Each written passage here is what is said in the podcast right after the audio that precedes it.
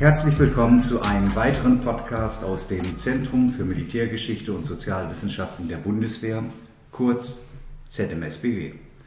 Mein Name ist Jörg Hillmann, ich bin der Kommandeur des Zentrums. Am 12. November 1955 wurden 101 Freiwillige zu Soldaten ernannt. Der 12. November 1955 gilt als Gründungstag der Bundeswehr. Leicht nachzurechnen. Das war vor 65 Jahren. Deswegen wollen wir uns anlässlich dieses fast runden Geburtstages mit der Gründung der Bundeswehr beschäftigen. Ich spreche heute mit Oberstleutnant Dr. Heiner Möllers und mit Oberstleutnant Dr. Thorsten Loch. Beide sind Historiker und heute mit mir im Studio. Zudem ein buntes Bild, weil alle drei Farben der Streitkräfte vertreten sind. Luftwaffe, Heer und Marine. Herr Dr. Loch, meine erste Frage richtet sich an Sie. Am 12. November 1955 ernannte Bundesminister für Verteidigung Theodor Blank in der Bonner Ärmelkai-Kaserne die ersten 101 Soldaten der neu geschaffenen westdeutschen Streitkräfte. Dieser Tag gilt in der öffentlichen Wahrnehmung seither als Geburtsstunde der Bundeswehr.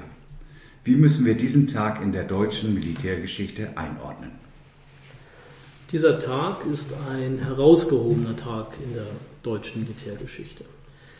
Er markiert den Übergang von einer langjährigen Planungs- und Konzeptionsphase in die Phase des konkreten Aufbaus bundesdeutscher Streitkräfte die man zunächst übrigens noch als die neue Wehrmacht bezeichnet hat und die erst im März 56 ihren dann definitiven Namen Bundeswehr erhalten haben.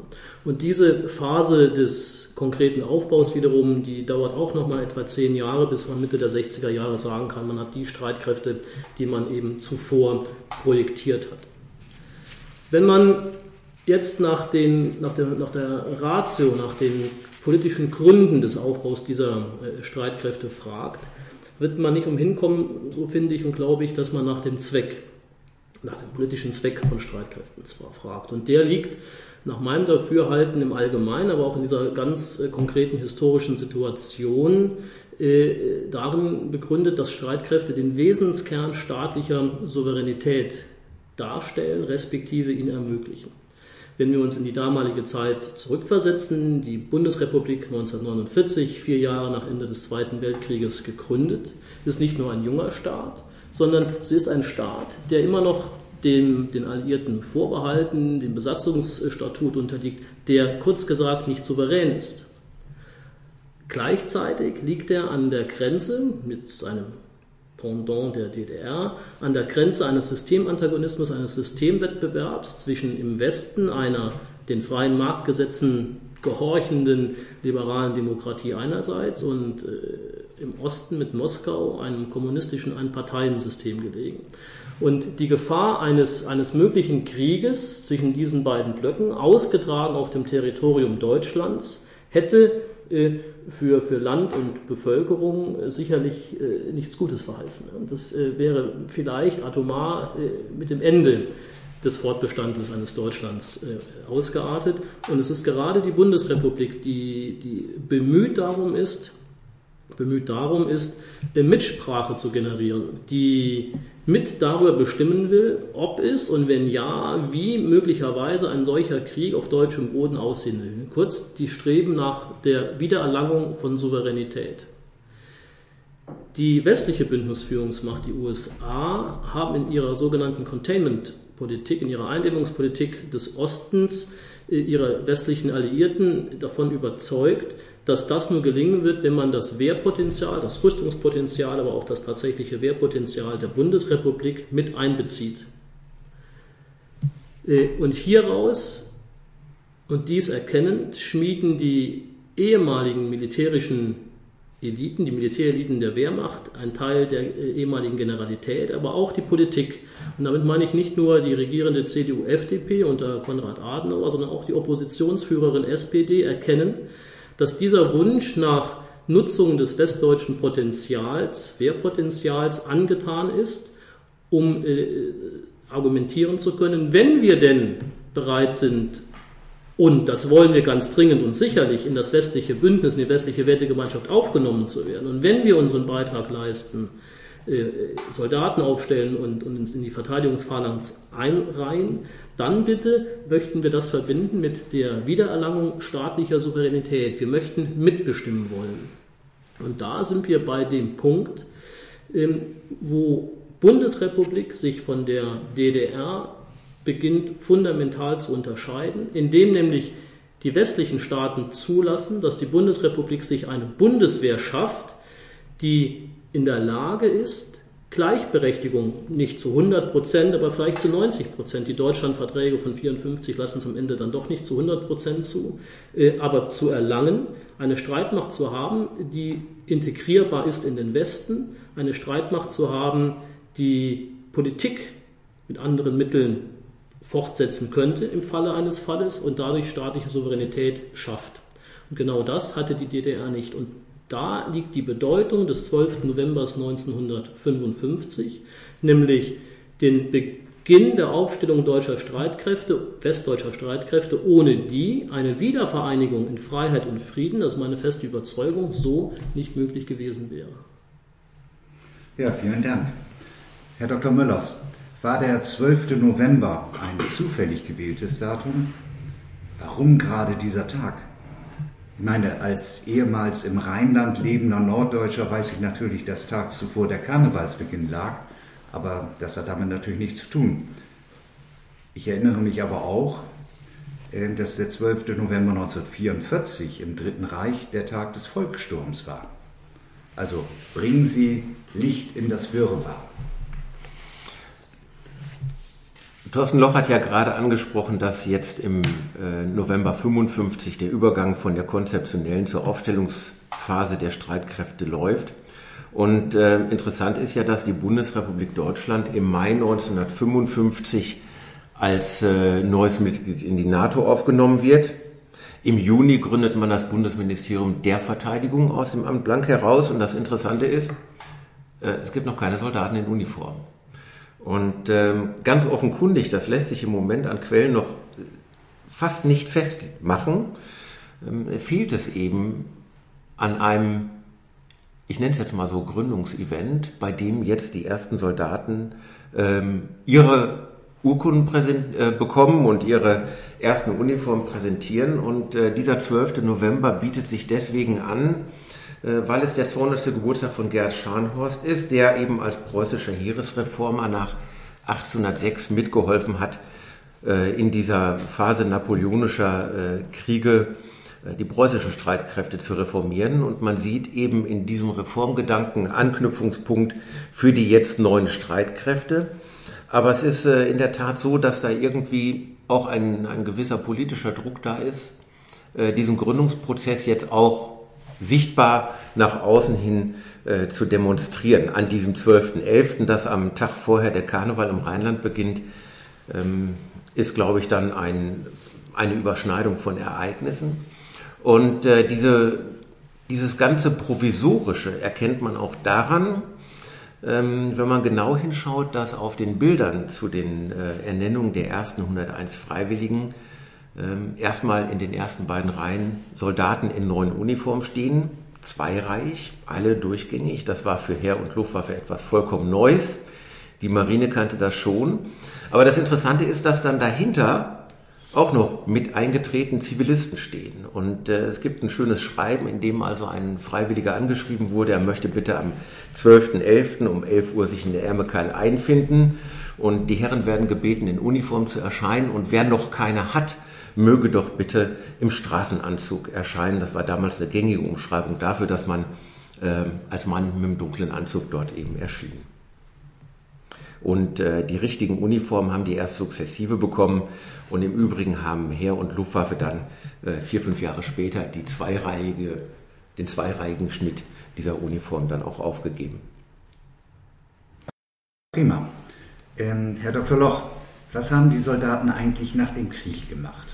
Also wir haben ja ein, eine Lücke zwischen 1945 und 1955. Und wie haben diejenigen, die früher in der Wehrmacht gedient haben, ähm, auch mit einem jungen Dienstgrad eigentlich ihren Lebensunterhalt verdient? Und vor allem, und das interessiert mich besonders, wie rekrutierte die junge Bundeswehr eigentlich ihre Generalität und Admiralität? Ja, das ist eine, eine große Frage. Was machen Soldaten nach Ende eines Krieges? Ähm, was machen sie, zumal wenn der Krieg äh, verloren wurde, in der Art und Weise, wie es sie getan wurde? Ähm, sie sind zunächst ähm, in großer Zahl in Kriegsgefangenschaft.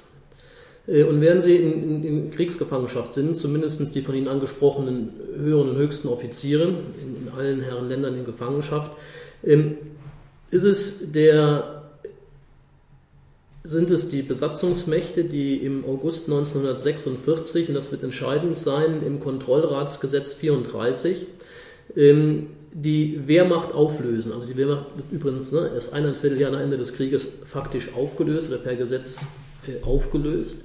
Und gleichzeitig ist einer der äh, Passagen in diesem Gesetz relevant, äh, der da nämlich sagt, dass die ehemaligen Berufsoffiziere und ähm, Soldaten ihre im Dienst erworbenen sozialen und wirtschaftlichen Ansprüche äh, verlustig gegangen sind. Das heißt, die eh schon nicht mehr bezahlten Pensionen oder, oder äh, Gehälter äh, werden auch in Zukunft nicht gezahlt werden. Und damit fällt diese, diese Personengruppe in ein äh, sozial großes wirtschaftliches Elend. Und das betrifft nicht nur die Soldaten, die, die ehemals Aktiven, sondern auch die hinterbliebenen Witwen und Waisen von gefallenen Soldaten.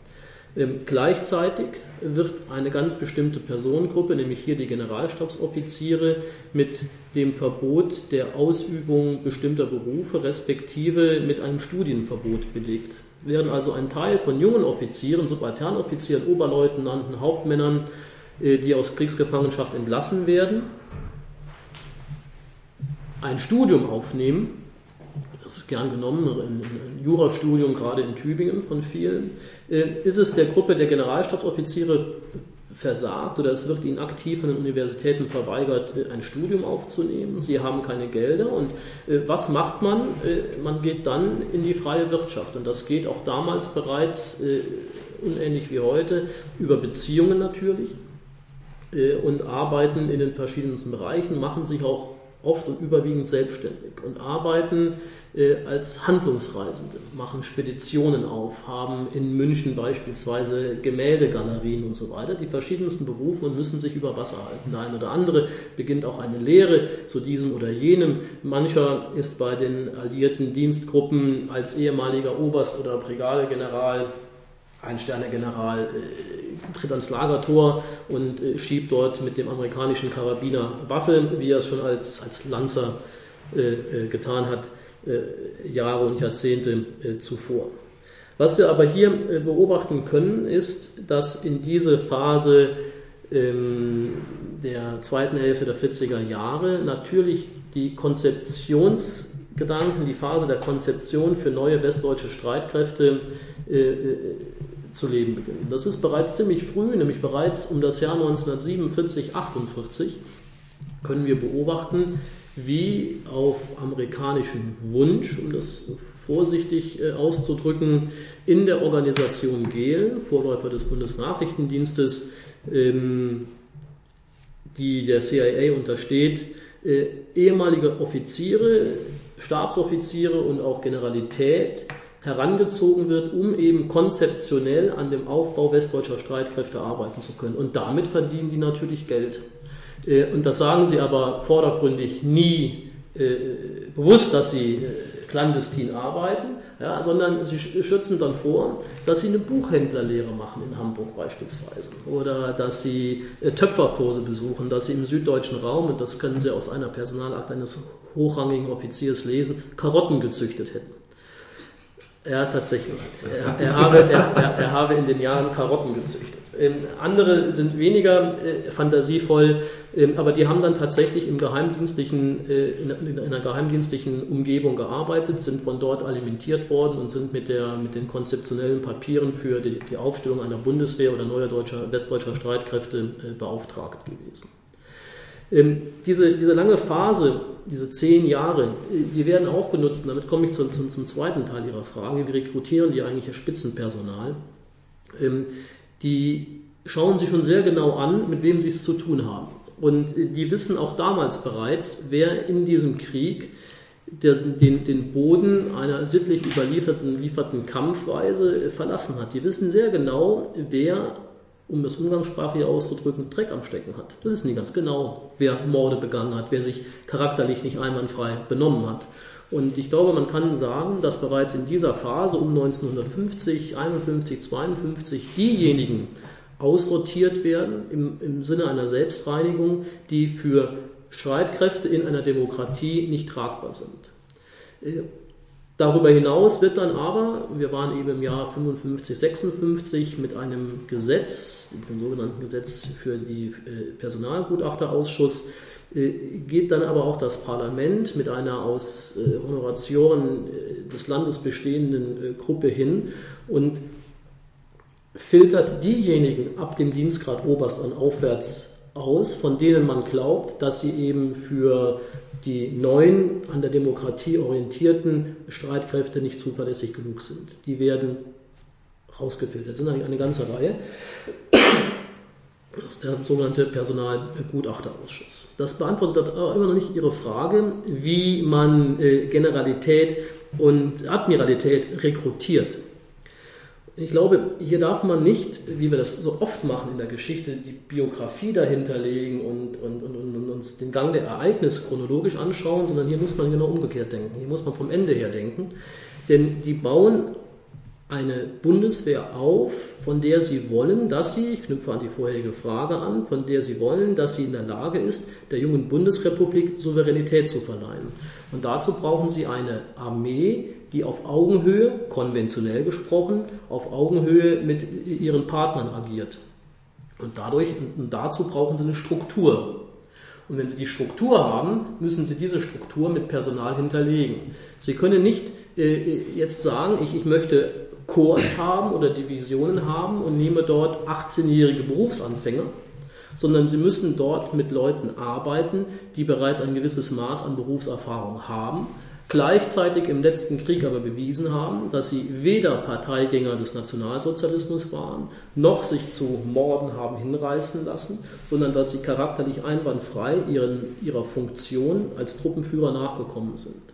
Und wir dürfen uns das nicht so vorstellen, dass die Bundesrepublik Werbeplakate aufgehangen hätte, ich suche einen General, sondern das ist die Gruppe der Generalität selbst, die ein im Grunde genommen großes, riesengroßes Netzwerk darstellt, in einem, in einem Aushandlungsprozess, Reinigungsprozess festlegt, den übernehme ich und jenen übernehme ich und den dort hinten übernehme ich auch, die nehme ich und die schlage ich vor. Und die, glaube ich, passen in die Strukturen hinein, die ich brauche, um meinen politischen Auftrag, nämlich Schaffung von Souveränität, gewährleisten zu können. So haben die ihre ihr, ihr, ihr Personal übernommen.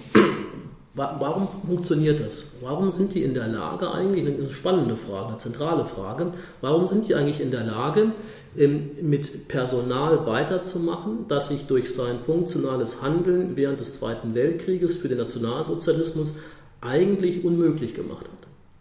Das geht deswegen, weil dem eine, ein Bild von Elite zugrunde liegt, von Militärelite zugrunde liegt, das von, äh, das, das von Funktion ausgeht, das, das sagt, Spitzenmilitärs, egal wann, sind Träger einer Spitzenfunktion, sind eine Funktionselite, die ist aber im Grunde genommen unpolitisch. Nur ihre absoluten Spitzen sind politisch, aber alles das, was dort drunter Dienst geleistet hat, ist per se apolitisch und ein, ein reiner Funktioner. Und den kann ich unter gewandelten politischen Vorzeichen in einem anderen, in einem neuen System weiter nutzen. Und diese Vorstellung einer Funktionselite kommt aus den USA und wird in die USA aber gebracht durch deutsche Immigranten der Weimarer Republik der 20er und 30er Jahre. Das ist eine Idee, die nach dem Ersten Weltkrieg auftaucht, in den 20ern ausformuliert wird in den 30ern. Und zu finden das, was ich gerade formuliert habe, bereits während des Krieges publiziert in den USA äh, über die Theorie der Funktionseliten in Bezug auf deutsche Streitkräfte. So funktioniert es. Vielleicht äh, kann man dazu noch eins ergänzen. Das Interessante ist ja, der Personalgutachterausschuss hat nach seiner Tätigkeit seine Unterlagen verbrannt. Das heißt, wir stochern im Grunde genommen im Nebel, wenn wir nachvollziehen wollen, wieso dieser Offizier oder General übernommen wurde oder jener eben nicht. Und ähm, das lässt sich in, in einigen wenigen Fällen dann doch noch über Umwege nachvollziehen, wenn zum Beispiel ein Mitglied des Personalgutachterausschusses irgendwo seine Unterlagen hinterlegt hat. Und äh, interessant ist ja, äh, da wurde bis zum Dienstgrad Major, Oberstleutnant nach Aktenlage entschieden, aber diejenigen, die für eine Tätigkeit ab Oberst aufwärts vorgesehen waren oder eingeplant wurden, wurden dort halt im Gespräch nochmal auf Herz und Nieren überprüft. Und äh, das Interessante ist jetzt eben, äh, im Amt Blank haben wir einen sehr überschaubaren zivil-militärischen Personalkörper mit relativ wenig Generalen. Die kommen erst in der großen Masse eben nach 1955 dann zu den Streitkräften. Und ähm, das Interessante finde ich jetzt eben ist, äh, wie das dort wohl geprüft worden sein muss, was wir eben nur in wenigen Fällen wissen. Und ähm, besonders spannend wird dann, wenn man feststellt, da sind Personen jahrelang im Amt blank, zwei Heeresobersten, die werden aber nachher nicht in die Bundeswehr übernommen. Und auch eine, ich sage immer so schön, Lichtgestalt der Luftwaffengeschichte, der Johannes Steinhoff, der ab 1952 dort mehr oder weniger den Aufbau der fliegenden Anteile der Luftwaffe maßgeblich mitgestaltet, äh, der muss im Personalgutachterausschuss auch federn lassen, weil man nämlich sagt, irgendwas in seiner Kriegszeit, in seiner Führung von Verbänden ist nicht so ganz astrein gewesen. Und man schreibt ihm dann also ins Gebetbuch, ähm, ja, den übernehmen wir in die Bundeswehr, aber er soll keine Truppenführerfunktion wahrnehmen. Wenn wir dann nachher die Karriere daneben legen, dann ist er im Führungsstab der Luftwaffe gleich zu Beginn mehr oder weniger der zweite, der dritte Mann und geht dann anschließend äh, in sehr exponierte Verwendung in der Luftwaffe und nach äh, knapp zehn Jahren ist er Inspekteur. Also da hat sich dann nachher dann auch noch bei dem einen oder anderen der Werdegang gegenüber dem, was man sich vorgestellt hat, noch verändert. Und äh, was man eben auch sieht, ist, diese Struktur der Streitkräfte wird ausdefiniert. Man guckt sehr genau, wen man für welche Aufgabe ähm, benötigt. Es wird auch sehr viel Fachexpertise ähm, gesucht. Und das Interessante ist halt, dass wir eine erste Generalsgeneration bekommen von Personen, die von 1956, 57 bis 1961, 62 Dienst leistet und dann ausscheidet. Und dann rücken auch aus dem früheren Amt Blank äh, die höheren Mitarbeiter in weitere Positionen auf. Und daran erkennen Sie, dass die vom Ende her planen. Die stellen tatsächlich einen Großteil Generäle ein, die ihrem Altersband entsprechen, für ihre Funktion entsprechend 60 Jahre alt sind, was sie gewesen wären tatsächlich, wenn es keinen Krieg gegeben hätte. Und die scheiden nach fünf Jahren aus. Aber die, die von, die von Ihnen angesprochenen Mitarbeiter im Amt Planck, die Obersten oder auch Oberstleutnante, äh, die sind dort bereits versammelt, weil man weiß, dass diese Leute nämlich die Nachfolgegeneration sind. Die werden von vornherein ausgewählt. Es gibt nicht einen im Amt Planck, äh, der nicht nachher in hohe und höchste Funktionen aufrückt. Mhm. Im Gegenteil haben wir aus der Gruppe der Generalstabsoffiziere der späteren Bundeswehr, die es nicht schaffen, ein, zwei, drei oder vier Sterne zu die bereits im Amt Blank Dienst getan hätten. Die planen vom Ende her und die versammeln bereits im Amt Blank von vornherein die Leute, von denen sie glauben, dass sie das Potenzial haben, ab 60, 61, 62, 63 in die Generalsränge aufrücken zu können. Das planen sie äh, von Anfang an. Aber wir kommen äh, vielleicht nachher nochmal auf diesen Punkt. Ich habe eine Nachfrage. Bundeswehr bzw. das Bundesministerium der Verteidigung ist ja letzthin, Herr Loch, diejenige oder dasjenige Ministerium, das überhaupt eine Überprüfung der Mitarbeiterinnen und Mitarbeiter, die später in diesem Ministerium arbeiten sollen, vornimmt. Äh, in der Justiz findet das zunächst nicht statt, ähm, auch in anderen Bereichen ich könnte jetzt die äh, hat das alles keine Wirkung entfaltet und fand niemals statt. Jetzt haben wir über diejenigen gesprochen, die ausgewählt worden sind. Wer hat denn ausgewählt? Wer saß denn in diesem Personalgutachterausschuss? Wer befand denn darüber, Herr Loch, wer gut war und wer nicht? Wissen wir was darüber, Oder stoche ich jetzt in eine Forschungslücke, mit der sich tatsächlich noch nie jemand beschäftigt hat?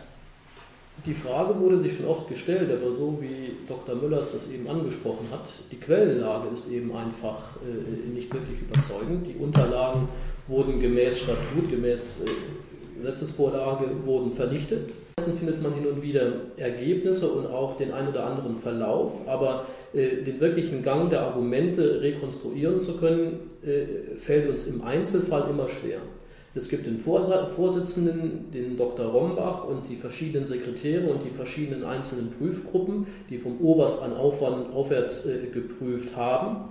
Äh, wir kennen die ein oder andere Anekdote. Äh, die haben am Ende konsensual entschieden, abgestimmt, Bewerber akzeptiert oder aber auch Bewerber nicht akzeptiert, abgelehnt, haben sie durchfallen lassen. Es gab nachher eine, eine Praxis, also eine bewährte Praxis, die äh, gangbar war. Der Personalgutachterausschuss hat dem Ministerium, dem Amt Blank, äh, dem Ministerium signalisiert, bei welchen Bewerbern es wohl Schwierigkeiten geben würde. Und dann hat äh, das Ministerium diesen äh, Männern äh, den Hinweis gegeben, dass sie wohl keine Aussicht hätten, den Personalgutachterausschuss erfolgreich zu passieren. Und dann haben diese Männer ihre Bewerbungen von selbst zurückgezogen, zurückgenommen, gesichtswahrend letzten Endes gehandelt. Ähm, das haben sie, das haben sie tatsächlich gemacht. Für die Gruppe der Offiziere vom Oberstleutnant an abwärts, auch für die Unteroffiziere und, Mannschaften, gab es äh, eigene Regularien. Da gab es dann die Annahme äh, Prüfstellen, die über die Bundesrepublik verteilt waren. Und auch die mussten sich dann einem entsprechenden mündlichen Verfahren äh, unterziehen. Ja, vielen Dank. Also man hat ja in, anscheinend innerhalb der Bundesrepublik Deutschland gute Erfahrungen mit diesem Verfahren eines Personalgutachterausschusses gemacht. Ja, das stimmt. Warum hat man das nicht 1990 ebenfalls gemacht? Da hat man in der Tat darauf verzichtet. Man hat die nationale Volksarmee mit Ablauf des 2. Oktober 1990 aufgelöst. Die existierte nicht mehr. Man hat Man hat äh, sehr wohl auf Soldaten der Nationalen Volksarmee zurückgegriffen, die hat man aber in erster Linie benötigt, um Strukturen und Infrastrukturelemente, Liegenschaften abwickeln zu können. Man hatte keine Absicht, aus dem Bestand der Nationalen Volksarmee größere Körper zu übernehmen in die Bundeswehr. Und vom Oberst der Nationalen Volksarmee an aufwärts, die Generalität und Admiralität eingeschlossen, wurde auch per se kein Soldat in die Bundeswehr übernommen. Jetzt müsste man sich, wenn man diese Zeit intensiver untersucht, gerade auch durch das ZMSBW, sich die Frage stellen, ob das Einsetzen eines Personalgutachterausschusses vielleicht der gerechtere, humanere Weg gewesen wäre und ob dieses Auslassen eines Personalgutachterausschusses nicht vielleicht auch einen Aspekt, so ein bisschen was von Siegermentalität hat. Diese Frage ist berechtigt, die müsste man dann aufgreifen, wenn man äh, in die Aufarbeitung der Armee der Einheit dezidiert einsteigt. Ja, vielen Dank. Herr Loch, die Bundeswehr ist ein Kind des Kalten Krieges und gemeinhin gilt der Koreakrieg als der Auslöser dafür dass die junge Bundesrepublik Deutschland überhaupt Streitkräfte erhielt. Kann man das eigentlich so einfach erklären? Oder, ich meine, Sie hatten es in Ihrer ersten Antwort ja bereits ausgeführt, die Gründung der Bundeswehr hatte ja auch andere Gründe. Ja, das ist, äh, die entsteht nicht aus dem Nichts. Das sind ganz knallharte politische Interessen, die da dahinter stehen. Hier für die Bundesrepublik das Gewinnen von Mitsprache, von Souveränität. Wir nehmen immer den Koreakrieg vom Sommer 1950 als Auslöser, als Katalysator. Ähm, ich persönlich glaube da nicht dran, denn die, die Anfänge westdeutscher Sicherheitspolitik äh, beginnen spätestens äh, im Jahr 1947, als in der Org Gehlen äh, durch die CIA, durch die Amerikaner gewollt ganz bestimmte Personengruppen rekrutiert werden. Haben die bis dahin 1C-Personal, also, also nachrichtendienstliches Personal rekrutiert für die Ort Gehlen, beginnen sie jetzt ab 47 auch 1A-Personal. Heute würden wir von G3-Personal, Organisateure, Planer einzubeziehen, um diese künftigen Streitkräfte auszuplanen, zu konzeptionieren. Das ist bereits 47. Das nimmt 49 im Herbst nimmt das bereits Plan, äh, Fahrt auf. Wir haben Ende Ende 49 in der frisch gegründeten Bundeswehr zwar formell keinen Verteidigungsminister, aber mit dem Bundesbauminister Eberhard Wildermuth jemanden, der genau dieses Ressort, wir sprechen hier immer von einem Schattenverteidigungsminister, ausfüllt. Und der hat einen Arbeitsmuskel, den sogenannten Schattengeneralstab, mit den äh, Generälen äh, Speidel, Heusinger und auch Hermann Förtsch die sich grundlegende Gedanken machen, die das grundlegende Konzept der Bundeswehr schöpfen und das ist niedergelegt im, im sogenannten Besprechungsplan, der Ende 49, Anfang 50 entsteht. Und die sind bereits voll in den Planungen drin und zwar auf einer, auf einer konzeptionell politischen Ebene gedacht. Und erst später, ein halbes, dreiviertel Jahr später, haben wir das Phänomen des Koreakriegs wenn man das, wenn man das äh, für Sie, wenn Sie irgendwann noch mal in Koblenz sind und sich den Nachlass Wildermuth anschauen, äh, finden Sie äh, im Januar 1950 in seinen Mitschriften aus dem Bundeskabinett finden Sie auf einem Zettel bereits das Wort Korea notiert im Januar 1950. So, dass ich persönlich auch nicht glaube, dass die überrascht wurden von dem, was dann da in Korea passierte, sondern wir müssen uns den Aufbau der Bundeswehr als einen politischen Willen getrieben, gefordert durch die USA, gewollt und gezogen durch die Bundesrepublik, nochmal hier durch Regierung und auch Oppositionsführerin gewollt äh, vorstellen, die über die Organisation Gehlen, über einen Schattenverteidigungsminister, über, über ehemalige Offiziere, Generalstaboffiziere, Generäle, die ihr Know-how im Sinne einer Funktion in der Lage waren einzubringen, aufgebaut haben. Und diese, diese Konzeptionsphase Zusammenkunft im Eifeler Kloster Himmerroth. Und das ist die, der Übergang oder die, dieses Datum markiert den Übergang von der reinen Konzeptionsphase in die konkrete Planungsphase. Und diese konkrete Planungsphase, die im Herbst 50 in Himmerroth beginnt, auf ministerieller Ebene am Planck, dauert dann bis zum 12. November 1955 als dann diese Planungsphase abgeschlossen ist und in die konkrete Aufbauphase übergeht.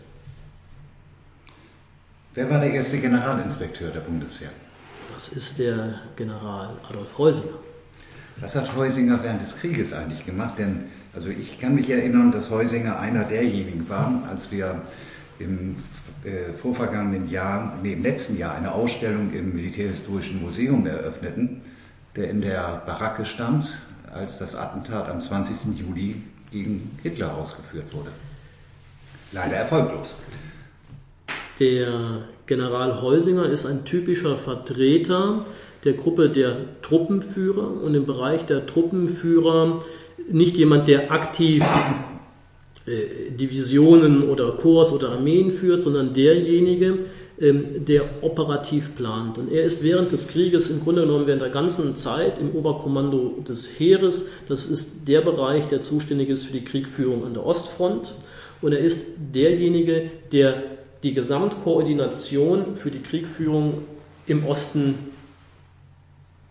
in Händen hat, betreut. Das ist jemand, obwohl er nicht die höchsten Generalsränge erreicht zu dem Zeitpunkt, aber einen sehr, sehr großen Überblick hat. Und Sie sprachen es an, er ist der, einer derjenigen, äh, die beim 20. Juli ähm, in welcher Form auch immer involviert äh, gewesen sind. Und äh, auch nach dem 20. Juli, obwohl er durch den Sprengkörper verletzt wird, dann in Gewahrsam genommen wird, in Gestapohaft genommen wird, als verdächtig eingestuft wird und weggesperrt wird, letzten Endes. Wir sind jetzt wieder mittendrin im Zweiten Weltkrieg. Ähm, und wenn wir an den Gründungstag der Bundeswehr denken, dann ist ja das Ende des Zweiten Weltkrieges erst wenige Tage zuvor eigentlich geschehen. Die Erinnerung an alle Leiden war noch verhältnismäßig jung.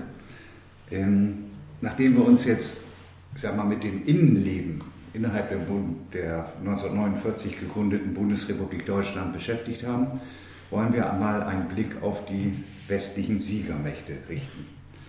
Ähm, wollten die denn eigentlich Streitkräfte? Deutsche Streitkräfte? Bundesdeutsche Streitkräfte. Das ist ähm, immer abhängig äh, vom jeweiligen Akteur. Die USA wollten im Rahmen ihrer Containment Policy ganz sicherlich westdeutsche Streitkräfte und auch die übrigen Siegermächte des Westens, Frankreich und Großbritannien, sahen ein, äh, auch zur, äh, zur, zur, zur, Senkung der eigenen Kosten, die sie natürlich hatten, und ihrer überseeischen Aktivitäten, Frankreich, in Indochina und so weiter, äh, haben die schon alle eingesehen, äh, dass man äh, den Wehrbeitrag dieser Bundesrepublik nutzen muss. Da führt im Grunde genommen kein Weg dran vorbei. Die Frage für die war nur, wie nutze ich diesen Wehrbeitrag, wie organisiere ich ihn? Während die Bundesdeutschen eine Bundeswehr aufgebaut wissen wollten, die potent war, hatten Frankreich und England durchaus andere Vorstellungen. Äh, gerade in der, in der, im Jahr 1950 können wir, glaube ich, äh, englische Bemühungen erkennen, eine Bundeswehr aufzubauen, deutsche, westdeutsche Streitkräfte aufzubauen, die eben nicht so kampfkräftig gewesen wären. Die hätten lieber eine bundesdeutsche Armee gesehen, die ähnlich wie die NVA aufgebaut gewesen wäre, nämlich grundsätzlich so, dass sie ihrem eigenen, ihrer eigenen Regierung nicht ein Höchstmaß an Souveränität und Mitspracherecht äh, hätten schaffen können. Das, das, und das sehen Sie dann nachher auch im zweiten Halbjahr 1950 deutlich äh, mit den französischen Bemühungen, zunächst im sogenannten äh, Plevin-Plan, benannt nach dem französischen Ministerpräsidenten Plevin, der, der vorsieht, dass man dieses westdeutsche Kräftedispositiv maximal integriert in den Westen, so weit integriert in den Westen, dass es eben kein politisches Instrument für die Bundesregierung sein kann. Und das ist, das ist äh, das Wesens, der Wesenskern in dieser Auseinandersetzung, nicht das ob ich westdeutsche Streitkräfte kriege, sondern wie ich sie letzten Endes konstruiere. Und da haben wir auch nochmal auf der, äh, auf der einen Seite die amerikanische und vor allen Dingen bundesdeutsche Vorstellung, dass man potente Streitkräfte hat, die politisch verwertbar einzusetzen sind und auf der anderen Seite britisch und äh, französisch dominiert immer wieder Versuche und Ideen, zwar westdeutsche Streitkräfte aufzubauen, aber solche, die eben politisch nur bedingt äh, verwendbar sind, die also nicht in der Lage sind, mit Sprache äh, Rechte äh, zu generieren, um das auf einen einfachen Nenner zu bringen. Ja, vielen Dank. Bemerkenswert an der Geschichte der Bundeswehr ist ja auch, dass sie in den jungen demokratischen Staat quasi hineingeboren wurde. Wie sind denn dabei die zivilen Politiker mit den noch nicht uniformierten Militärs ausgekommen? Wie muss man sich diesen Gründungsprozess denn dann vorstellen? das, das, sind, das sind Prozesse, verlaufen selten linear und selten frei von Widersprüchen. Ähm, aber am Ende verläuft es zielgerichtet, weil wir eine Interessensübereinkunft, weil wir Interessensgleichheit haben äh, auf Seiten der Politik und auf Seiten der ehemaligen Militärs denen es auch natürlich darum ging, ihre wirtschaftliche Not zu lindern, ihre, ihre, ihre, ihre Ehre als Soldaten wiederherzustellen ähm, aber es ist am Ende ist es, ist es ein, ein, ein Aushandlungsprozess. Wir haben ja auch schon vom Personalgutachterausschuss äh, gesprochen. Äh, da kommt natürlich schon so ein gewisses Misstrauen auch äh, durchaus durch. Und die Politik macht klar von Anfang an, dass sie dem Militär vorgesetzt ist und dass sie die Richtlinien allen exekutiven Handelns letzten Endes vorgibt und dem hat sich das Militär zu beugen. Ähm, wir sehen hier aber auch, ich zumindest sehe hier aber auch kein Ringen äh, zwischen den Exponenten des ehemaligen Militärs und der gegenwärtigen Politik, die genau um diese Frage streiten. Die sind sich von vornherein, und das ist im Besprechungsplan Ende 40, 49, Anfang 50 niedergelegt, die Politik, das Militär unterstellt sich erstens der Politik und zweitens einer demokratisch legitimierten äh, Politik. Und auf dieser Grundlage ist es dann ein ganz normaler Aushandlungsprozess, wie wir ihn auch alle kennen, der zielorientiert verfolgt wird, aber natürlich nicht frei von Widersprüchen ist. Das spiegelt sich ja auch in dem Eid wieder, den die Soldaten leisten. Das tut es. Ja? Das muss immer wieder betont werden. Und äh, es schmerzt dann natürlich, wenn Politiker einem Soldaten das Gefühl geben, man würde sich Einsätze im Ausland heutzutage selber suchen. Nein, das Parlament beauftragt uns im Namen des deutschen Volkes, also rechtlich auch legitimiert, bestimmte äh, Einsätze im Ausland wahrzunehmen und durchzuführen.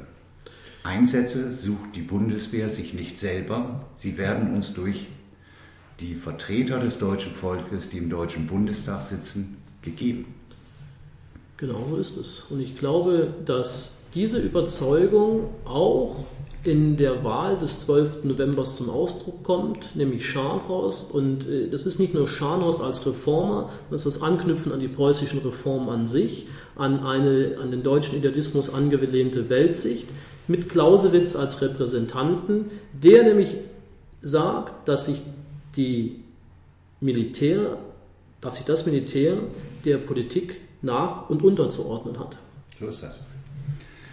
Ähm, wir haben jetzt viel über das Amt Blank bereits gehört. Herr Dr. Müllers, äh, wollen wir dabei noch mal kurz bleiben? Ähm, das Amt Blank, Keimzelle des Bundesverteidigungsministeriums. Ähm, wer hat sich denn dort, wenn man es so etwas salopp ausdrücken will, wieder getroffen? Wer plante dort die neuen Streitkräfte? Ja, äh, das lässt sich dann über die Personalakten von damals schon tätigen, späteren dann auch teilweise ranghohen Generalen sehr sauber nachvollziehen. Ähm, Im Grunde genommen läuft die äh, Personalrekrutierung für dieses Amt blank und damit auch die Befüllung der verschiedenen Fachgebiete und so weiter äh, sehr stark über persönliche Netzwerke. Äh, man kann das, ich spreche jetzt mal ein bisschen für meine eigene Teilstreitkraft, äh, sehr gut nachvollziehen. Das ist die Luftwaffe. Ja, äh, dass eben aus der 1951 gegründeten Gemeinschaft der Jagdflieger sich einige sehr exponierte Persönlichkeiten dort wieder treffen. Und das sieht man dann eben, dass 1952 Steinhoff ins Amt Blank hineingeholt wird, weil man eben auch jemanden braucht, der äh, fliegende Verbände der Luftwaffe ausplanen kann. Und er ist einer der äh, wenigen sehr exponierten, politisch überhaupt nicht belasteten, äh, die man dort heranziehen kann.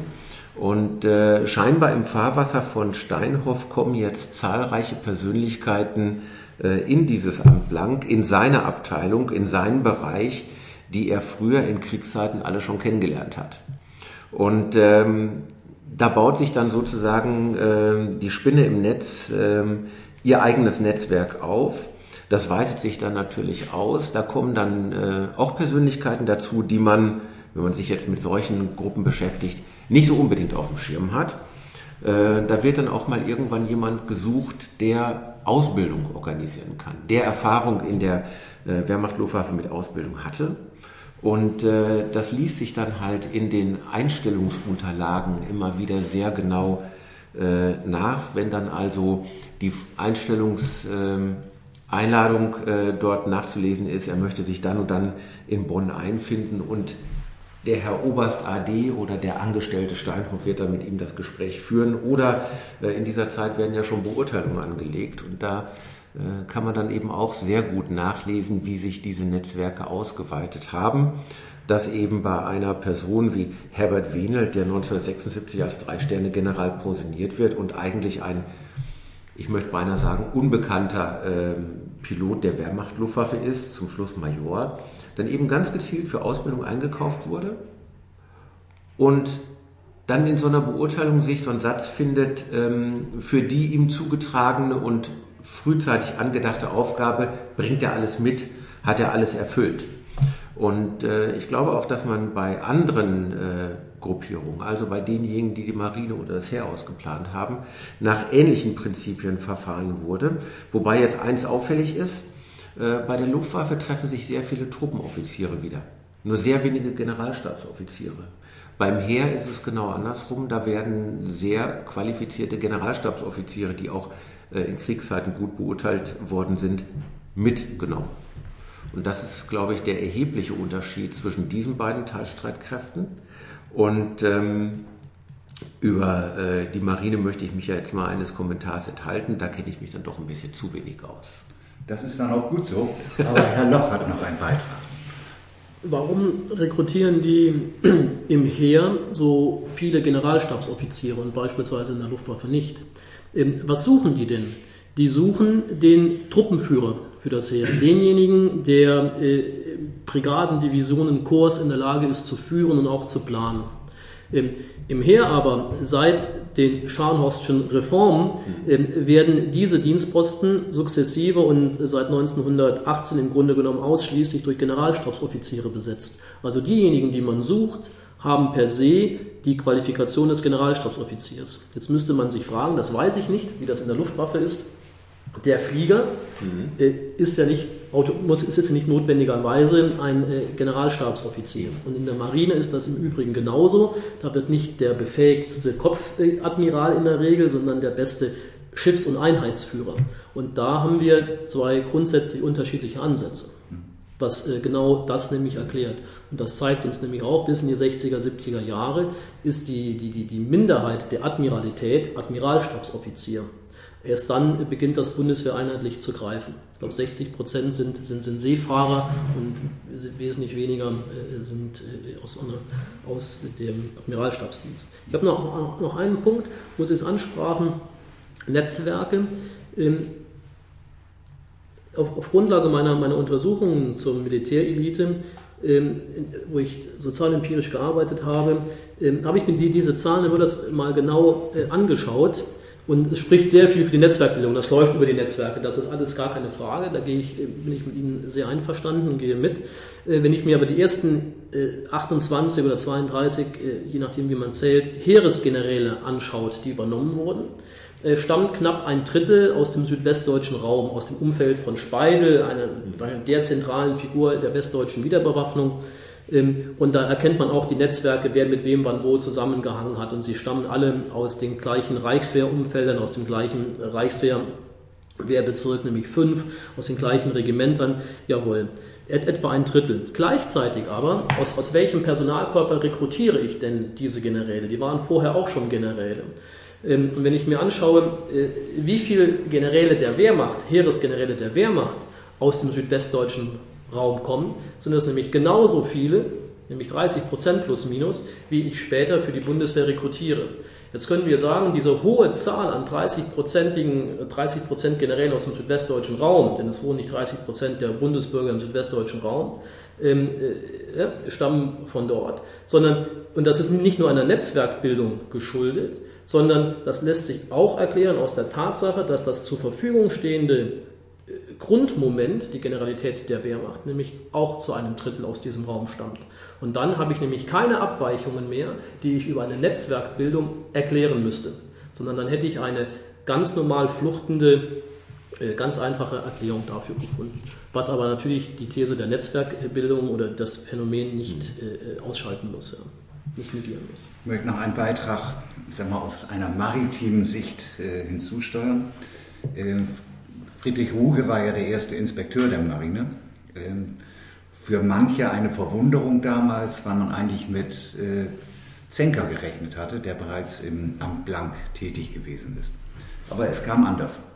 Ruge selber betont immer die enge Verbindung und ähm, ja auch die gute Beziehung, die er zu Speidel gehabt hat die ja beide damals im Stab von Rommel gewesen sind in Frankreich. Eigentümlicherweise redet nur Ruge darüber, aber nie Speidel. Also das ist auch so ein, so ein gewisses Phänomen. Aber wenn es um Netzwerkbildung geht, äh, blicken wir mal zu den ehemaligen Angehörigen der Kriegsmarine. So stellen wir beispielsweise fest, dass ein Großteil der Stabsoffiziere und Admirale sich gegenseitig mit Jobs versorgt hatten. Das ist sicherlich nicht verwunderlich. Aber zum Beispiel die gesamte Führungsetage der Phoenix-Werke in Hamburg war mit Marineoffizieren besetzt. Und da herrschte auch eine ganz klare Hierarchie. Also die Fregattenkapitäne nahmen die Befehle der Kapitäne zur See entgegen und die Kapitäne zur See fragten die alten Admirale. Diese Struktur blieb weiterhin aufrecht ähm, und behielt auch Gültigkeit. Zeitschriften ähm, wurden aus einem Kollektiv heraus mit Leserbriefen bedient. Es herrschte ein reger Gedankenaustausch hinsichtlich der Memoirenliteratur. Das begegnet mir immer wieder. Und das beste Beispiel ist sicherlich, dass die Memoiren von Großadmiral Reder in einem Kollektiv geschrieben worden sind und nicht von ihm selber. Und das Ganze wurde natürlich admiralstabsmäßig von einem Admiral geleitet. Und wenn ich jetzt noch sage, dass das U-Boot-Kapitel in Reders Memoiren ausgerechnet von Karl Dönitz äh, mit äh, korrigiert wurde, dann verwundert das eigentlich überhaupt nicht mehr, dass dieses Kapitel heute so dasteht, wie es da ist. Also insgesamt eine ganz engmaschige Vernetzung. Und dabei ging es bei der Marine nicht darum, wie gestaltet sich die neue Marine, sondern immer bei der alten Admiralität ging es immer darum, Wie bringe ich es fertig, das äh, Bewusstsein der alten Marine in die neue Marine zu übertragen? Und wie schaffen wir es, dass die beiden Großadmirale dann doch traditionswürdig werden? Das trieb die Marine um. Herr Dr. Müllers, ähm, mal zu einem ganz anderen Aspekt. Wenn wir auf die Gründungszeit der Bundeswehr blicken, äh, dann ging es darum, Streitkräfte auf, aufzustellen, die einen Gesamtpersonalumfang von 500.000 Mann haben sollten. War das überhaupt realistisch? Wie kann man sich dieses vorstellen mit diesen enormen Zahlen? 500.000 ähm, Mann in vier bis fünf Jahren. Also das ist echt eine Mammutaufgabe, die man da vor sich hatte und das ist ja auch gleich der Punkt, an dem äh, Theodor Blank als erster Verteidigungsminister dann im Januar 56 gleich scheitert, weil dieser Aufbau der Streitkräfte äh, nicht in dem Maße stattfinden kann, wie man es der NATO versprochen hat. Und wenn man sich jetzt mal so ein, so ein Diagramm aus einem Weißbuch 1972 anschaut, wie der Aufwuchs der Bundeswehr stattgefunden hat, dann äh, werden diese 500.000 eigentlich in der ganzen Zeit der Bundeswehr nicht erreicht. Das hat aber für die 70er, 80er Jahre dann häufig äh, finanzielle Gründe. Im Grunde genommen erreicht sie so eine Stärke von 450, 460.000 äh, Soldaten erst Mitte der 60er Jahre. Okay. Ähm, ein Aspekt, der da ganz maßgeblich mit reinfließt, ist natürlich die Wehrpflicht, die erst im April 1957 eingeführt wird. Und wir haben dann eben für die Zeit ab den äh, Mitte 60er Jahren dann über 200.000 Wehrpflichtige und der Rest sind dann eben Zeit- und Berufssoldaten.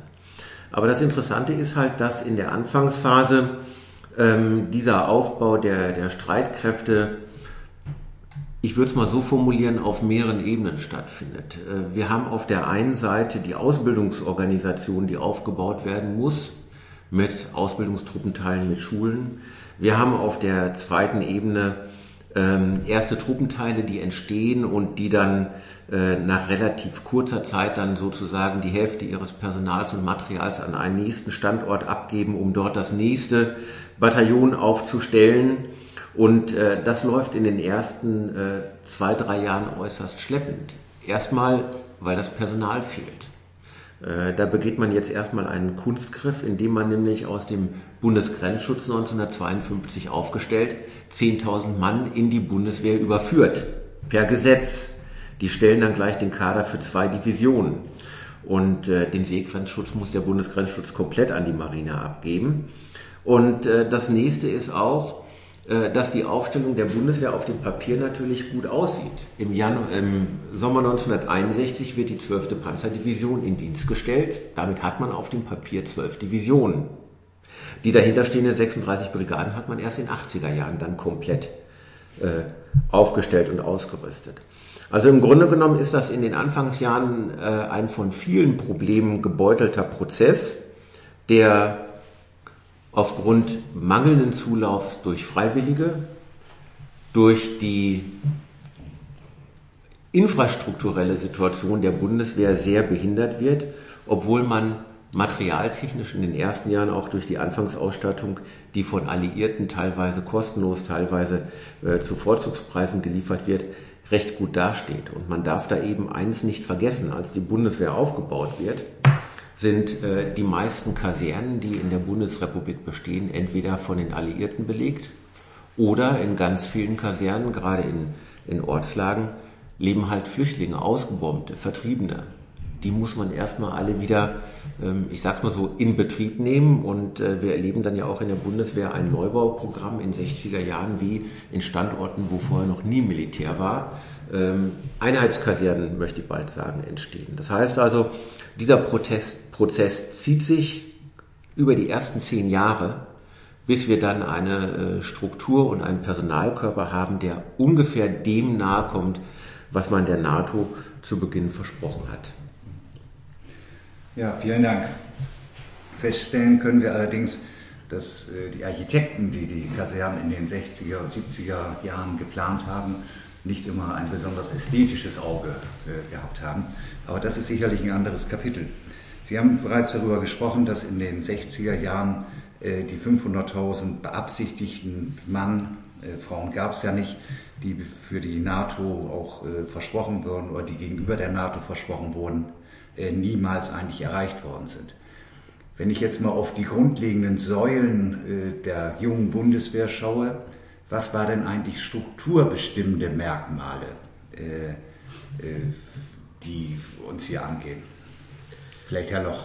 Ich glaube, dass ähm, Streitkräfte, gerade die Bundeswehr, das ist ein ungeheuer komplexes Unterfangen. Wenn man aber versucht, all das Fleisch einmal beiseite zu nehmen und auf, die, auf eine abstrakte Ebene zu heben, was, was der Wesenskern der Bundeswehr ist, dann glaube ich, dass man zwei Säulen erkennen kann. Und zwar hergeleitet vom politischen Zweck dessen, was die Streitkräfte tun können müssen. Wir sprachen darüber. Dann ist die Bundeswehr erstens so aufgebaut, dass sie im Sinne eines hergebrachten operativen Denkens in, einer, in einem konventionellen Szenario, nicht in einem atomaren. Atomwaffen besaß die Bundesrepublik, die Bundeswehr zu keinem Zeitpunkt. Dass die äh, Bundeswehr aber konventionell in der Lage gewesen wäre, auch im Übrigen für kurze Zeit auf sich alleine gestellt, einem möglichen Aggressor, hier der Sowjetunion, aber militärisch entgegentreten zu können und, und aus sich heraus ein Ereignis, eine Schlacht heraus so zu gestalten, äh, dass sie ihrer eigenen Politik Handlungsspielraum hätte ermöglichen können. Das ist der Zweck äh, von, von, von Streitkräften, der eigenen Politik, politischen Handlungsspielraum zu ermöglichen, nämlich einen Friedensvertrag äh, zu erhalten. Und so müssen sie die Streitkräfte aufbauen und so waren sie auch aufgestellt, so wie sie waren, nämlich heereslastig mit drei Panzerkorps und den entsprechenden Divisionen, Herr Müllers, die Sie eben erwähnten, und die Brigaden mit einer taktischen Luftwaffe äh, mit dort bei und einer äh, Küstenvorfeldmarine, die sich dann natürlich irgendwann auch ins Blue Water hinausgebracht hat. Ähm, das ist das eine. Und die zweite Säule ist aber, äh, neben der grundsätzlich ich habe eben das Wort gewählt, potenten, militärisch kämpferisch potenten Bundeswehr, aber äh, äh, das Prinzip der inneren Führung mit seinem Konzept des Staatsbürgers in Uniform, mit seinem sittlich gebundenen Menschen- und Soldatenbild. Äh, und auch das ist konstitutionell für die Bundeswehr. Warum? Auch das hängt nach meinem Dafürhalten eng mit dem Zweck der Streitkräfte zusammen. Ähm, und auch da wieder die Symbolpolitik 12.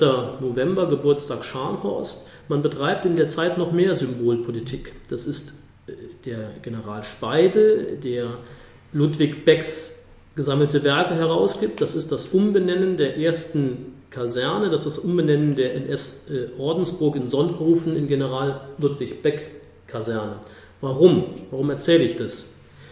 Wir haben seit den 30er Jahren ein, mit Erich Ludendorffs totalem Krieg ein konkurrierendes Modell im Verhältnis Militär und Politik. Ich sprach eben davon, dass dort die Dinge nämlich umgekehrt werden, dass das Militär die Politik dominiert. Ludendorff nennt das, Clausewitz ist tot. Und Ludwig Beck kommt bereits während des Krieges, ich glaube 1942, in einem Vortrag auch im kleinen Kreise, in einem Vortrag dazu, dass er den Ludendorff und die Idee des totalen Krieges widerlegt, denn er sagt, der totale Krieg mit seiner Entsittlichung der Kriegführung ist nicht in der Lage, den politischen Zweck eines Krieges zu erfüllen, nämlich einen Friedensvertrag zu erhalten. Wenn wir einen Krieg führen mit Soldaten, die sittlich nicht rückgebunden sind, werden wir zu keinem Zeitpunkt einen machbaren Frieden erhalten. Weswegen er, er Beck die These von Ludendorff, Clausewitz sei tot, verneint und sagt, Clausewitz lebt weiterhin, denn er meint und er sagt damit, dass sich, die, dass sich das Militär der Politik unterzuordnen habe und gleichzeitig einen Krieg zu führen hat, der sittlich rückgebunden ist. Und da sind wir im Bereich innerer Führung. Und da sind wir mit der Symbolpolitik, Umbenennung von Kasernen äh, nach Ludwig Beck und so weiter in dem Bereich der zweiten Säule. Ich habe also eine zum Kampf hochbefähigte, hochtechnisierte mobile Bundeswehr, die in ihren Soldaten aber rückgebunden ist an einen sittlich geführten Kampf. Und beides zusammen verspricht den Zweck des Krieges, der hoffentlich nie kommen möge und auch damals zum Glück nicht eintrat, aber überhaupt mit einigermaßen Aussicht auf Erfolg angehen zu können. Und das eine kann ich nicht ohne das andere denken. Und jetzt gibt es noch einen dritten bestimmenden Faktor, den wir äh, schon ein paar Mal angerissen haben, nämlich Äh, wir fügen die Bundeswehr in den 50er Jahren in die NATO ein. Äh, das sieht man beim Heer relativ ähm, wenig. Äh, da findet die Einbindung in die NATO-Strukturen erst oberhalb der Korps statt. Aber das sieht man bei der Luftwaffe, die eben äh, entsprechend der Vorstellung, die man von einem künftigen Krieg hat, äh, ganz anders aus. Nämlich, dass der ganze Bereich der Luftverteidigung und des Luftangriffs von Anfang an in NATO-Strukturen eingepasst wird. Und das bedeutet eben nicht nur, äh, dass die Luftwaffe jetzt eben Flieger- und Flugabwehrkräfte äh, da irgendwo stationiert, sondern dass sie gleichzeitig, äh, es ist ein ganz interessantes Phänomen, ähm, in zwei Strukturen eingebunden ist. Wir haben auf der einen Seite, man kann schon fast sagen, Briefkastenfirmen, also die Luftwaffendivisionen, die dafür zuständig sind, äh, Personal, Material, Verpflegung, Versorgung, alles andere zu regeln. Aber auf der anderen Seite haben wir Befehlsstränge, die also von einem Jagdgeschwader oder Jagdbombergeschwader, wenn man das sich grafisch versucht vorzustellen, bis zum Oberbefehlshaber im NATO-Hauptquartier Shape führen. Das heißt also, hier sind die Luftstreitkräfte gleich von Anfang an in multinationalen Strukturen eingebunden. Und äh, das führt eben auf der anderen Seite noch zu etwas anderem, was wir bisher noch nicht so äh, angesprochen haben, dass wir nämlich mit der Gründung der Bundeswehr gleich ähm, überschaubar viele Personen, Generale äh, in NATO-Verwendung hineinbringen. Das heißt, wir sind in diesem Bündnis gleich ähm, wenigstens protokollarisch auf Augenhöhe, weil in verschiedenen Schlüsselfunktionen oder in Scharnierfunktionen in dieser Struktur der NATO deutsche Offiziere in Führungsverwendung sitzen. Wir haben jetzt gesprochen über das Personal, was bei der Gründung der Bundeswehr zur Verfügung stand oder zur Verfügung stehen sollte. Wir haben gesprochen über strukturbestimmende Merkmale. Fehlt eigentlich nur eins, nämlich das Material. Wo, woher bekamen denn die Deutschen, die, diese jungen Streitkräfte, eigentlich ihr Material? Und wie sah es mit der deutschen Rüstungsindustrie aus? Vielleicht sagen Sie, Herr Dr. Loch, etwas zum Heer und Sie, Herr Dr. Müllers, etwas zur Luftwaffe und auch etwas zur Marine. Tatsächlich ohne eine eigene Rüstungsindustrie Anfang, Mitte, Ende der 50er Jahre, ohne nennenswerte Kapazitäten in diesem Bereich, äh, war man äh, nahezu zu 100 Prozent darauf angewiesen, dass man Material äh, von den befreundeten Staaten übernehmen kann. Und in erster Linie ist das Rüstungsgut des Heeres amerikanisches Alt, amerikanischer Altbestand, der über den Teich rübergebracht wird, respektive durch die Amerikaner noch vor Ort ist. Und den übernehmen, ähm, übernimmt das Heer. Äh, ob das die Maschinenpistole der Karabiner ist, ob das der erste Panzer ist, das sind alles altgediente amerikanische Bestände. Und es wird ähm, äh, noch Jahre und Jahrzehnte dauern, bis dieses Material ähm, sukzessive ausgefasst wird und das beginnt äh, Ende der 60er, Mitte Ende der 60er, Anfang der 70er Jahre, wo dann reines deutsches Rüstungsmaterial kommt. Ob es der Kampfpanzer Leopard, der Schützenpanzer Marder ist. Äh, und gleichwohl ist amerikanisches Gerät, hier beispielsweise der M48, ein Kampfpanzer, im Territorialheer noch bis weit in die 80er Jahre äh, im Einsatz.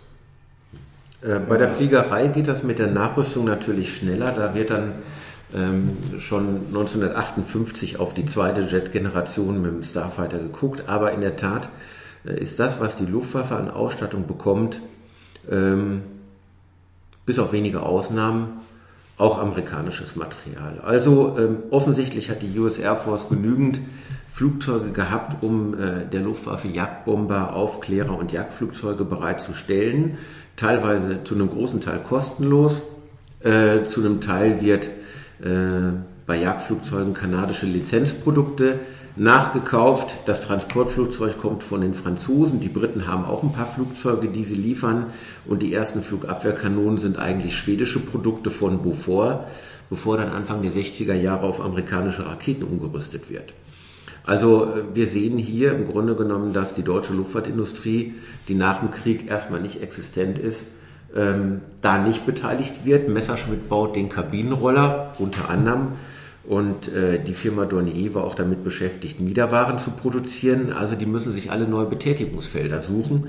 Und erst mit dem Starfighter erleben wir es dann, dass sich die äh, westdeutsche Luftfahrtindustrie neu schüttelt und in neuen Konsortien zusammenschließt, um mit der Lizenzfertigung Starfighter äh, den Einstieg zu finden.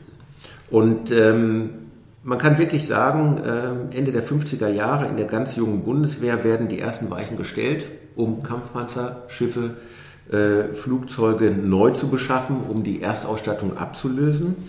Ähm, und was ich jetzt ganz charmant finde, ist, äh, die Marine ist jetzt natürlich für einen Klassiker gut. Sie baut erstmal ein Segelschulschiff, durch Fock 2. Ähm, ich sage jetzt mal ganz äh, frank und frei, eine Neuauflage des schon in den 30er Jahren gebauten Schiffes. Allerdings und mit den Neuerungen, die man aus dem Schiffsunglück des Segelschiffes Pamir gewonnen hatte, äh, was einige Jahre zuvor passiert war, wo man dann diese Einflüsse dieses großen Schiffsunglücks auf das neue Segelschulschiff Gorch Fock tatsächlich umlegte.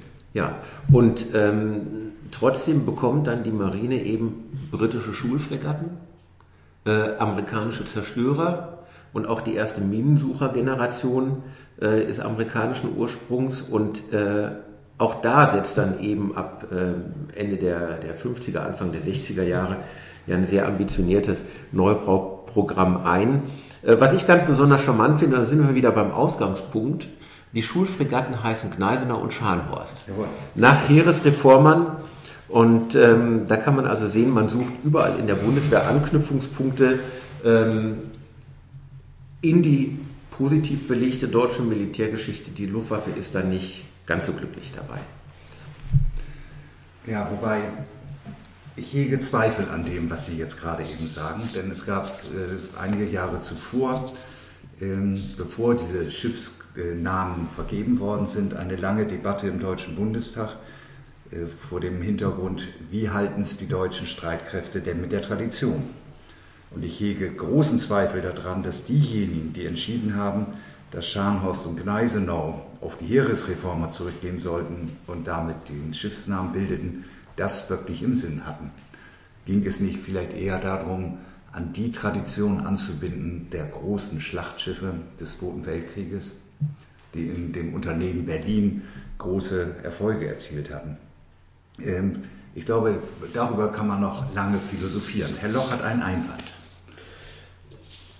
Die Frage nach der Tradition ist, ist eine sehr charmante und wie Sie zu Recht sagen, darüber könnte man sicherlich lange, lange und auch kontrovers diskutieren. Und, und ich neige auch dazu, Ihnen äh, zuzustimmen, äh, dass die Benennung nach Gneisenau und äh, Scharnhorst etwas mit der jüngsten Vergangenheit zu tun hat. Ganz sicherlich. Und ähm, das Traditionsverständnis oder nicht das Traditionsverständnis, die Traditionspflege ist ein ganz weiter Raum mit weiten linken und rechten Grenzen, wo dies sicherlich möglich gewesen ist. Aber ich möchte noch einmal betonen, und, davon bin ich überzeugt, dass die Gründerväter der Bundeswehr sehr wohl linke und rechte Grenzen eingezogen haben. Und ich glaube, dass die Grenzen der Traditionspflege, egal wie man sie im Einzelnen ausfüllt, äh, bestimmt sind durch das sittlich rückgebundene Soldaten- und Menschenbild. Weil das nämlich der Moment ist, wo eine Kriegführung ihren politischen Zweck verlieren würde. Und solange sich die Traditionspflege auf dem von Ludwig Beck vorgegebenen Rahmen bewegt, glaube ich, hat man, äh, war man bereit, vieles äh, zu akzeptieren. Herr Dr. Loch, ich habe eine Abschlussfrage an Sie. Die Bundesministerin der Verteidigung hat ja im letzten Jahr angeregt, den 12. November auch für feierliche Gelöbnisse in der Öffentlichkeit zu nutzen. Bereits im letzten Jahr hat es an vielen Standorten der Bundeswehr öffentliche Gelöbnisse und Vereidigungen gegeben. Auch am 20. Juli geht die Bundeswehr in die Öffentlichkeit. Sind wir als Streitkräfte eigentlich präsent genug oder haben Sie andere Vorstellungen? Wenn wir diese Präsenz als ein Indikator oder als Mittel der Integration der Streitkräfte in den demokratischen Rechtsstaat, in die Gesellschaft hinein begreifen, dann glaube ich, dass wir mit unserer Idee des Staatsbürgers in Uniform, das meine ich wirklich, bereits die bestmögliche und auch die, die bestmögliche, den bestmöglichen Weg gefunden haben, äh, uns Soldaten in den demokratischen Rechtsstaat einzubinden, ihn zu integrieren, alle tatsächlichen oder auch wirklich nur scheinbaren Widersprüche zu beseitigen. Und äh, wenn es uns gelingt, dieses Bild und dieses Selbstverständnis aufrechtzuerhalten, äh, dann sind wir ausreichend äh, repräsentiert in unserer Gesellschaft. Ja, prima. Ja, liebe Zuhörerinnen und Zuhörer, wir sind am Ende dieses Podcasts angekommen. Danke, dass Sie heute dabei waren. Ihnen, Herr Dr. Loch, und Ihnen, Herr Dr. Möllers, danke ich sehr herzlich für Ihre Ausführungen. Ich freue mich, meine Damen und Herren, wenn Sie auch beim nächsten Mal wieder dabei sind und bei uns reinhören. Bis dahin bleiben Sie gesund und munter. Ihr Jörg Hillmann.